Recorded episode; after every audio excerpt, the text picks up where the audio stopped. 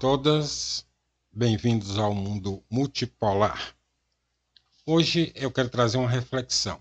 Na verdade, foi, uma entrevista do entrevista do Wolfgang Streck, que é um diretor emérito do Instituto Max Planck para o estudo das sociedades em Colônia, na Alemanha.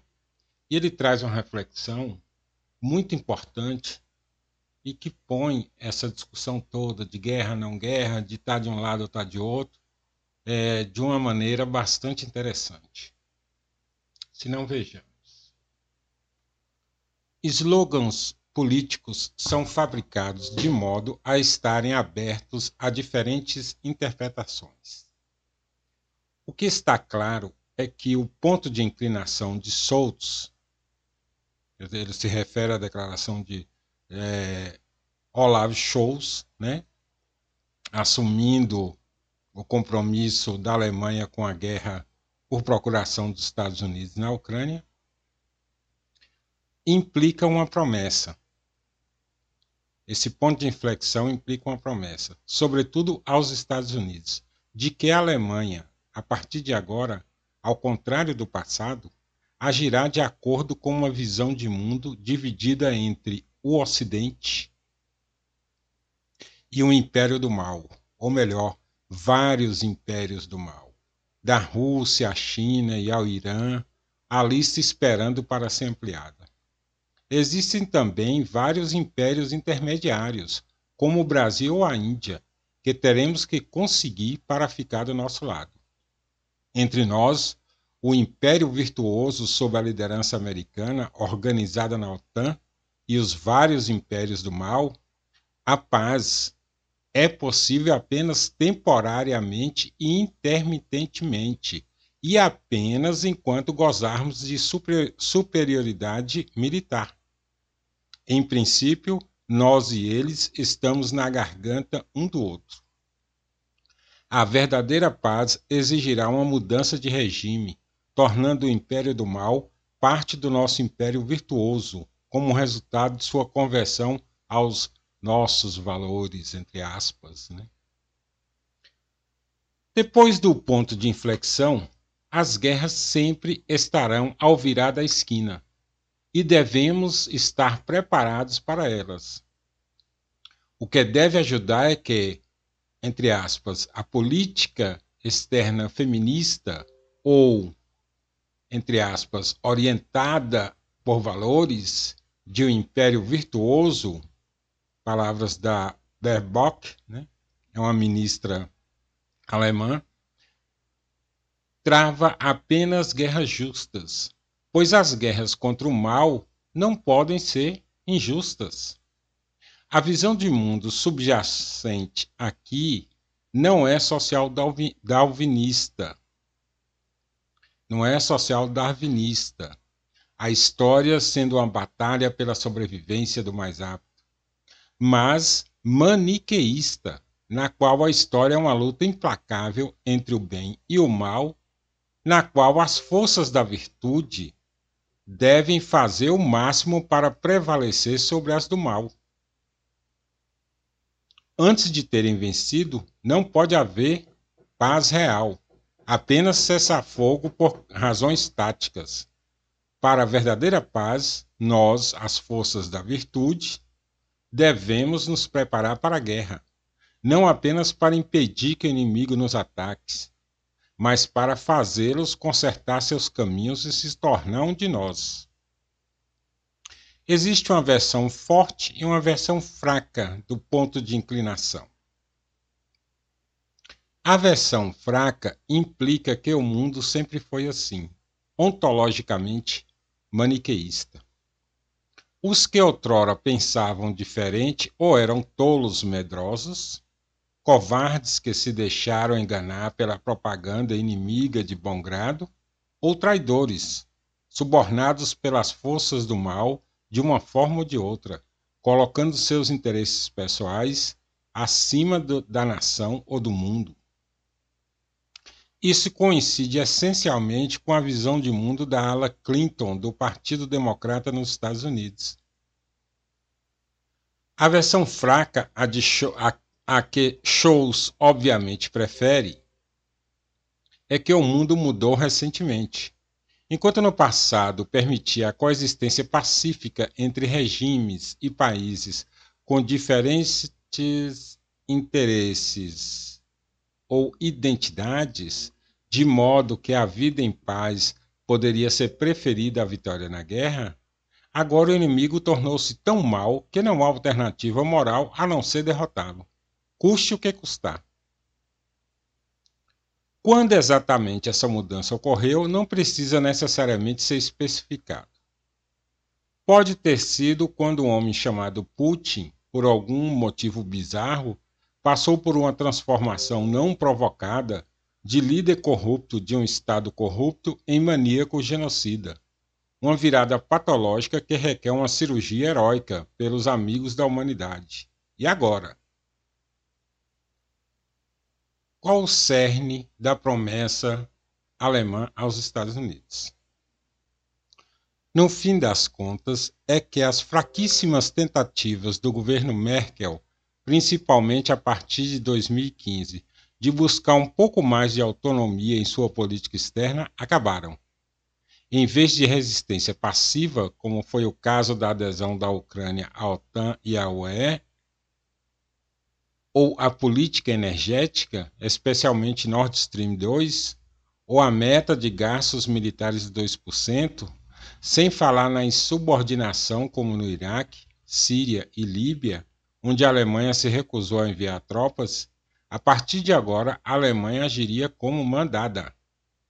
Nesse sentido, o discurso de ponto de inflexão foi uma resposta à pressão intensificada, já antes da guerra, dos Estados Unidos e da oposição democrata cristã, mas também dos verdes no governo, para que a Alemanha se alinhasse com a política externa dos Estados Unidos, em particular o governo Biden. Ao mesmo tempo, Bob Dylan está certo e os tempos continuam mudando. Quanto tempo o governo alemão pode permanecer tão subserviente aos Estados Unidos como agora prometeu ser é uma questão em aberto, considerando os riscos que vêm com a proximidade territorial da Alemanha ao campo de batalha ucraniano, um risco não compartilhado pelos Estados Unidos. Também há a pressão da França para que a Alemanha se torne mais europeia e menos transatlântica. Isso pode ter um impacto com o tempo. Além disso, é provável que os Estados Unidos, em algum momento, tentem europeizar a guerra e desistir, como tentaram vietnamizar a guerra do Vietnã na década de 70, esperando que o pós ponto de virada, ponto de inflexão, a Alemanha assumirá o fardo de patrocinar sua guerra por procuração deles. Se os alemães serão mais capazes e mais dispostos a fazê-los após a injeção de 100 bilhões de euros anunciada por Scholz, pode-se duvidar. Neste momento, a Alemanha oficial e inclua a chamada mídia de qualidade, se comporta como um país em guerra. O governo está preparando as ferramentas para lançar a polícia e, em particular, os serviços de segurança sobre qualquer um que duvide da sensatez de prometer apoio total ao governo ultranacionalista da Ucrânia e ao governo Biden. Aqueles que tentam explicar o comportamento do regime de Putin em termos diferentes de uma suposta loucura clínica, obsessão genocida, ou ambas, por parte de seu chefe, são facilmente taxados de putinistas, que quando são jovens aspirantes a jornalistas ou cientistas políticos, pode ser o fim de sua carreira. Mas, como se diz, isso não é apenas o governo. Há um forte desejo entre as pessoas normais de não serem pegas pedindo nada além de uma vitória ucraniana, conforme definido pelo governo ucraniano, custe o que custar. Para muitos alemães, hoje em dia, a vitória significa nada menos que Putin e seus capangas tendo que ser julgados no Tribunal Criminal Internacional de Haia. Não há nenhuma menção aos riscos de, por exemplo, as consequências de uma guerra nuclear atingirem países fora do campo de batalha, incluindo a Alemanha. Também não há um, um, debate sobre como seria o mundo europeu ou eurasiano depois da guerra, embora tudo aponte para um cenário em que a Crimeia não será devolvida à Ucrânia, nem os oblatos que foram capturados pela Rússia depois da Crimeia. Se houver algum, algo com um acordo de paz em breve, o que duvido, haverá algum tipo de cogoverno internacional lá, além de algum tipo de neutralidade para a Ucrânia como um todo. Mais provavelmente, porém, os Estados Unidos preferirão uma guerra falsa e prolongada, com batalhas ocasionais mais ou menos na linha de frente atual, ambas as partes basicamente escravadas em sua posição atual.